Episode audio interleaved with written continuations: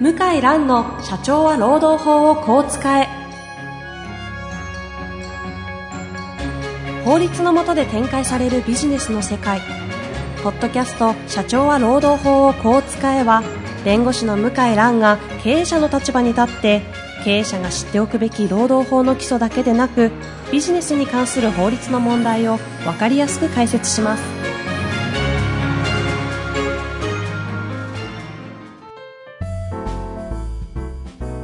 こんにちは、遠藤和樹です。向井蘭の社長は労働法をこう使え。向井さん本日もよろしくお願いいたします。はい、よろしくお願いします。えー今日も事務所のパートナーの岸田先生お越しいただいてますので、岸田先生改めましてよろしくお願いいたします。よろしくお願いします。今日で第5回目参加いただくことになるんですが、はい。いかがですか慣れてきましたかねそうですね、だいぶこう、緊張がほぐれてきていい感じになっております。これ楽しいもんなんですかこう喋っている。普段あんまりこういう機会ないのかなと。あのまあ、もともと喋るのが仕事ですので、まあ、そうですねはい、好きな方ではありますね。なるほど。普段、あの、お二人のコミュニケーションはちょっと問題があるのかなと。いや問題な いですないですかもう何を、 何をおっしゃってるんですか問題ないです。仲良全くく。はい仲良く大先輩になるんですよね、年齢的にも。大先は輩というと僕は否定したくなりますけども、はいえー弁護士の木でいくと、えー、 62ですね。 6、六世代、6世代というか、いなる6、ほど。はい。研修でいくと6年間かな。あれ ?1 年修習、 1年ですよ、まあ。はいちょ。っとだから時期があのずれちゃうんですけど、うん。 6年ぐらいキャリアが違いますね。ああ、じゃあ、だいぶ長いわけですね。岡弁護士と8年ぐらい違う。はい。ああすね岸田先生から見て、向井先生はどんな印象なんですかいやーそう必要ですからね、そあこの中ではいらないポッドキャスト、社長はロード4使いで、はい。いや、皆さんほら、向井さん本当はどんな人なんだろうと。そう ね、わかりました。それはじゃあ、やめときますかあれなんか岡先生にも質問してましたよね。いや、そんな質問してしてな。ないかったはい。それはあの、収録後の。あ収録後のはい雑談会で食の席 で、 私が聞きたい方だけ聞いてたような気がしますが。もう飴とムチって感じですね。やっぱり仕事で厳しい時厳しくやりますしうんうんうん、ただちゃんとやった時はきちんとフォローする褒める。へえそれがすごく、あの、私もそういうふうに経験してきましたし、いや、いやーそれはすごいなと。思いますよあマネジメント意外と、意外ととか言っちゃいますね。いや、僕の、あれですよ、はいずっと優しくしてるつもりなんですけど、ずっ と主観的いついつに。今自分が無知打ったなと。ちょっと全然自覚がないですね。なるほど。まあ受けられてる方はそういちうょっと印象らしいですけど。そうか。僕優しいかなと思ってました。うんいやいや基本的に。はい逆に、いや、岸田弁護士なんか本当優秀で、まあずっとおっしゃってますね、エースだはっきり言っ。て、ほとんど教えたことないですよ。へえ。ないないないやいいや。いやほとんどない。まあ、かといいって背中を見てる感じもしないですけどね。うん。それもない。だから、ちょっとやっぱ僕とタイプがみんな違うんですよ。うん。あの、岡弁護士も加納弁護士も、僕も違うので、まあいいところ自分なりに。悪いところはこう、まあ、ああ、ああ目をつぶりつつああなっちゃダメだみたいなああ、反面教師で。感じで、見てもらえばいいですよね。はい。あの、今度来年、えっと、話していいんだよね。はい。予いいと思い定でま。すはい。来年2名、はい。また新人弁護士へえ、また事務所が大きくなるんですね。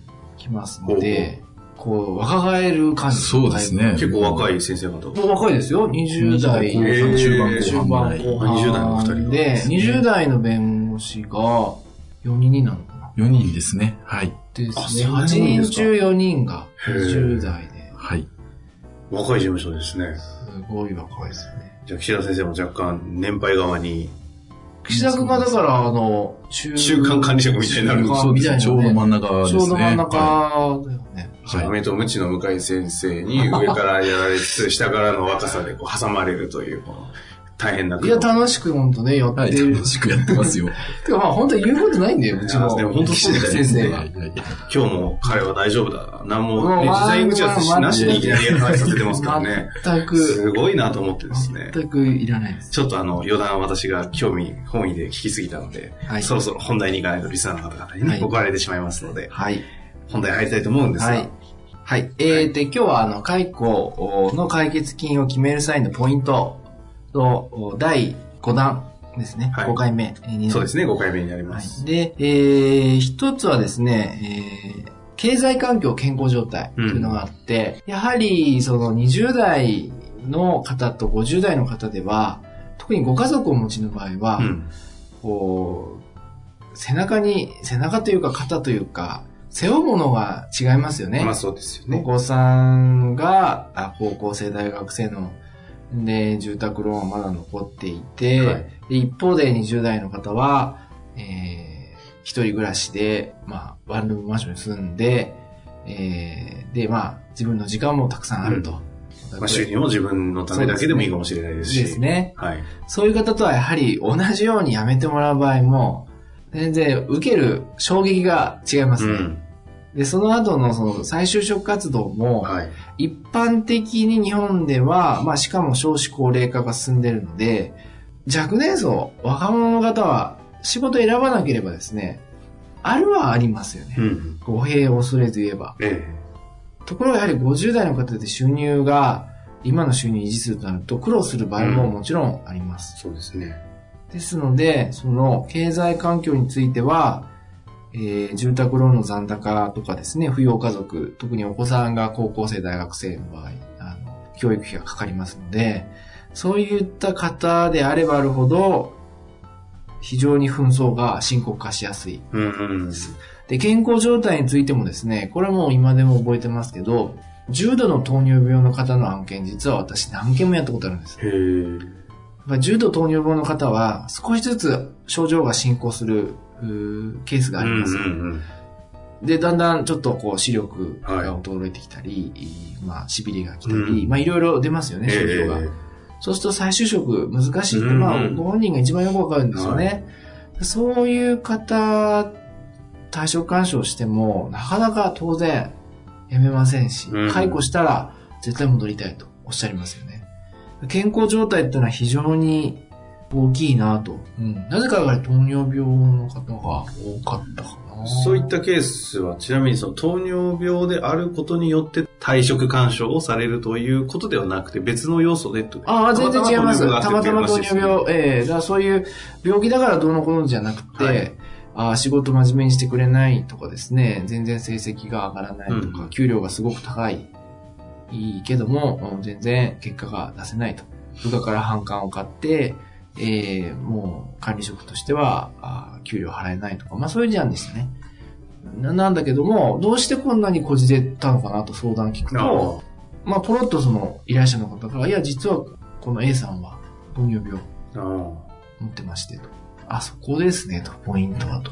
ありますね。うんだ。から、本当にお気の毒で大変なんですけど、こっちもそこは考えた上で話し合いしないといけないですよね。う。うんん。どうですか石 田先生。そうですね。あの、こういった家族の人数ですと子供の年齢をですね、会社の方で把握されてないことがあって、まあ、解雇の打ち合わせで来られた時に、まあ、こちらから質問するんですね。えーしたら、あ、すいません、そこは調べてませんでしたとか。ある。よよくくあある。るそんなもんなんですかそういうよくある状況で解雇されたら、それは、やっぱり見通し立ってない状況でやられてるんで、それは失敗しますよと。。へえ。履歴書ありませんとかね。はい。ああえ、家族いたっけとか。そうですね。住宅ローンって聞いたことあるとかなんかこう、あの、担当者の方そとう経なんですよ営者の方とその場で話し始めて、えー、なんか聞いたことないよなとかなんか、ちょっとなんとなく履歴書持ってきたみたいな。うん、え、じゃあ今ファックス で、そうです石田先生の事務所にうん、ちょっと、あそうの、ですまあね。 PDF かファックスで送ってもらおうかとかですね。なるほあ、それではちょっとやはり、うあーまくいかないですよっていう話ですよね。なるほど。いや、そんなもんですよ。ありそうですね。結局人間は人の気持ち考えると思っても想像力が働かないんですよね。うん。さすがいいこと言いますね、いやー北村先生さすがですねさすが。これがアメとムチ戦略一ですね。気に具体的そうそうでですすね。しかも、雨遅かったですね。気づくのが。はい。あと住宅ローンもあるよね。そうですあね。の、岸田先生もなんか案件で、あの、住宅ローンを抱えたばっかり。抱えるって表現も、はいはいはい。要するに新しく家建てたばっかりの方結構多いんですよ。な、なんでしょうたまたまでや食べっぱり心理的にプレッシャーがあるんですよね。今35年、30年ローンって結構多いじゃないですうか。んうん。あれ、プレッシャーですよね。確かに。あれ、えー、俺何歳だと、会社終わるとき。うん。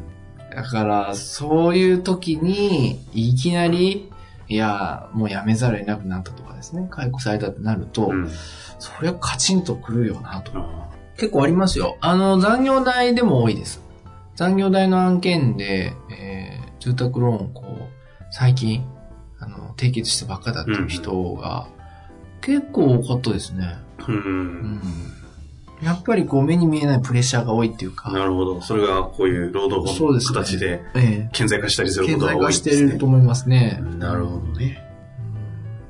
まあ、でも、だ悪いってわけじゃなくて、まあ、その、経営者側としては、最低限、あの、個人情報はもちろん不必要に収集する必要はないけども、えまあ、やはりね、あの、一緒の働く社員である以上は、そのぐらいはまあ、常識として知っててもおかしくないですよね。うんご家族の話雑談でするなり、うん。普通は知ってると思うんですけどね。なるほうちの事務所みんな知ってる。そうですね。ええはい。いや、別にだからといって、あの、ど。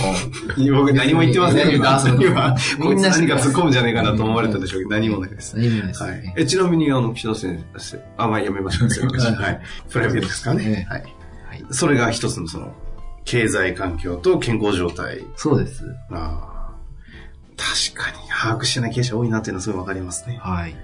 もそうう一点、ははいい、ポイントあるとしたらあとはですね、あの、まあ、弁護士さんも含みますけども、はい。合同労組ですね、えー、ユニオン、はい。労働組合、労働組合合同労組、言い方いろいろありますけども、まあ、やっぱりあのーかなまあ、ほご本人が交渉する場合に比べると、まあ、若干解決金はちょっと高くなるかなと。うんうん。まあ、これもいろいろありますから、なんとも言えないですね。で、これは代理人弁護士も同じで、うんうん。ご本人同士と話しする場合と比べると、解決金が若干上がるかなというイメージがうんあります。で、あとは、その組合のトップ幹部を解雇する場合ですね。うんうん。これはもう全然、あのー深刻度が全然違います。ほうほうほ。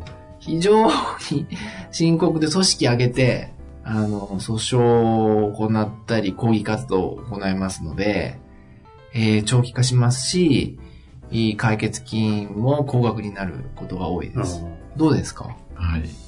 そうですね。もう、労働組合の幹部の方っていうのは、まあ、何か、まあ、懲戒でもそう、解雇に至らなくても、懲戒であってもやっぱり争ってくる時があるので、うんうんまあ、そういう方々に、まあ、何らか処分をしたりする場合には、こうあらゆる事態を想定してですね、こういう処分をしたらこういう反応があるんじゃないかと、そういう詰めてからじゃないとやっちゃいけないなというふうに思いますね。あーちなみにこのケース、えー、要はロローソとかの幹部ってことですね、を解雇するような可能性というのは、基本的にはいわゆるあの大企業とかで自分たちでローソン持ってってみたいなところっていうことですよね。中小とかでも起きるんですいやいや、逆ですよえ。大企業のその、ローソンの幹部の人を解雇するとはもうほとんど0%に近いですけど、中小とかでローソの幹部とかやってるっていうのは、その外部のローソとかに加盟しててってことですかああああのですね。外部の労組に個人で加入して、で、企業内いい組織を作るんですよ。ああ、はい支部とかはい分会とか、はい名前はいろいろあるんですけど、はいはいそこの、その、組織の、まあ、人数で言ったら5人とか10人とかですけど、のトップ。のトップなり、あー幹部の人を解雇なり、対象干渉すると、はいまあ、それは反応の仕方はもう全然違いますよね。そこがね、やっぱ分かってないんですよ。あのー、法律上その、じゃあ、労働組合の委員長を解雇しちゃいけないかっていうと、理由があればもちろん可能なんですけど、実務上はやっぱりすごく大変ですよ。うん。やっぱ組合活動をその妨害してるうーと判断されやすいし、感情的にも労働組合の方はやっぱ組合潰しに来てるんだと思いますので、そこは全然違いますね。まあ、前提で持ってたりする知識もすごく多かった り。もちろんそれもあります。どうですか岸田先生。もうなんか苦労したっていう記憶しかないの で。もう今、あの、過去をちょっと、えー今思い返して、なんか声のトーンがだいぶ。ええだいぶちょっと面白かたですえテンションが落ちましたけども、はい。まあその大変さは僕らはもう身をもって知ってるので、へわからないんですよえね。その大変になる要素は当然いっぱいある中で、今、今お話にも出てましたけど、はい。な、何なんですかその、長期化し、苦労、解決いや、要するに組はい織に対する挑戦だと。そういうことですね。あ、その労組という。はい。そう受け止められると。はあこちらはそういうつもりなくても。はい。なるほど。それは組織上げて、えーえー徹底的に戦うと。そういうことですね。はなるほどですね。じゃあ経営者の方は自分たちの社員さんがその、労組団ユニオンとかの幹部とかやってるかどうかっていうのがちゃんと見とかないと危ないですよね。まあもちろん知ってるんですけど、安易に解雇なんていうのはとんでもないと。うん。そんな簡単な話ではないですよということで、それで解決する問題でもないし。なるほど。はい。はい。ってことです。なるほど。はい。今日のところはそんな感じなのかなと思うんですが、今日2つですね、経済環境、健康状態というポイントと、その労組加入の有無ですかはい。そうですね。労組への関与はい。ということでしたか。はい。岸田先生、なんか補足だったりなんかありますかね、最後に。これだけは。そうですね。社長さんあの気をつけてとはい。えーと、まあ、先ほどその、経済環境のところで、年齢が確かに、あの、まあ、年をいってる方、はい40代、50代の方が確かに、あの、まあ、なかなか家族がたくさんいらっしゃって、いろいろお金もかかるってあるんですけど、逆に若い方、20代前半の方の場合は、うん逆に、その方のご両親が出てくるパターンがうん。最近増えています。は22歳、23歳、新卒の方、なかなか仕事はできないんで、退職勧奨をした、解雇をした、あ。うんそうすると、こうご両親が会社に怒鳴り込んでこられ て、なんでうちの子が解雇されるんだ、辞めさせられるんだと。ほう話を聞かせろと。うんまあ、そういう意味で別に裁判になるというよりも、まあ、そこできちんと説明が会社としてつけばいいんですが、あいわゆるまあ別の問題ですね。最近の問題としてはあるのかなと、ちょっと補足で、えーまあ、ちょっとお伝えしたいなと思いましたなんね。か社会的にわからないですが、よくあるこのモンスターベアレンスという言葉もありますけども、若手の若い子たちの労働者、新卒の子たちですか労働問題に対して、ご両親が出てくるということはちょっとそうですね結構びっくりなんですけど、感覚としては。あ、そうですか。会話考えたこともないですからね。よくありますよあ、。そうなんですか、はい。あ、そう。本当ですか、うんお父さんが法廷に来たりね。へえ。いや、法廷、訴訟まで行っちゃった時はわかりますけど。いやいやいや、もう、お父さんが実際やってるみたいな案件ありますよ。うん。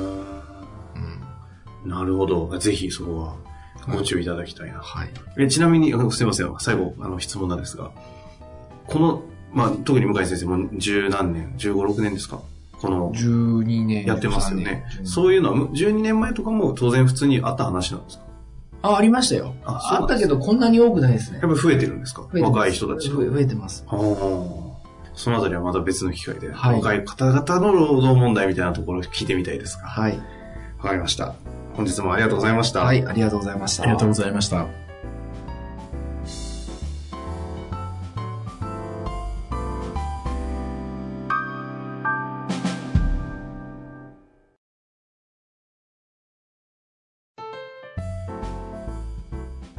今回、ポッドキャストの社長は労働法をこう使えの中からですね、えー皆様のリスナーの方々にお知らせがあるんですよね。はい。あの、なんかいろいろとお客様とか、はい。リスナーの方に直接会う機会があって、はなんか聞かれたことがあるというふうに聞いてるんですけど、そうですね。あの、ポッドキャストで、えー話を聞いているけども、質問とかもしあった場合は、えーどこに問い合わせをすればあいいんでしょうかといううんお問い合わせいただきましたので、まあいい機会ですので、えーちょっと、まあ何か特典も含めて企画を考えようかなと思ったとこです。というあの、向井先生のあのご依頼を受けましたので、あの、こちらの方で質問フォームをご用意させていただきました。で、あの、今回は、えっ、と、質問をいただいた方の中から、向井先生の方から、今回は抽選でですかね、えー3名の方に、向井先生の直筆のサインをいただいて、3名の方に、えープレゼントしたいと思っております。はい。で、質問フォームなんですけれども、えー向井先生のホームページ、検索は、向井蘭、ロームネット、向井蘭、ロームネットで検索していただくと、えー向井先生のホームページに飛びます。そちらの方の、えー中央のところからですね、ポッドキャストのバナーがありますので、そちらに、えー質問を送っていただけましたら、こちら事務局の方から、えー抽選当たった方にのみですね、書籍のプレゼントの抽選当たりましたという情報をお送りして、プレゼントを差し上げたいというふうに考えております。どんな質問が欲しいとか特にありますかねいや、特に、あの、もうマニアックなものでも全然問題ありませんので、よぜろしひくおあ願いのしまね、すその専門家の社労士の先生だったりも、あの全く問題ないというふうに考えているいるようですので、あのマニアックな質問から本当にそんなこと聞いていいのかなみたいな質問まで、はいぜひあの質問お問い合わせいただけたらと思います。はい。以上です。はい。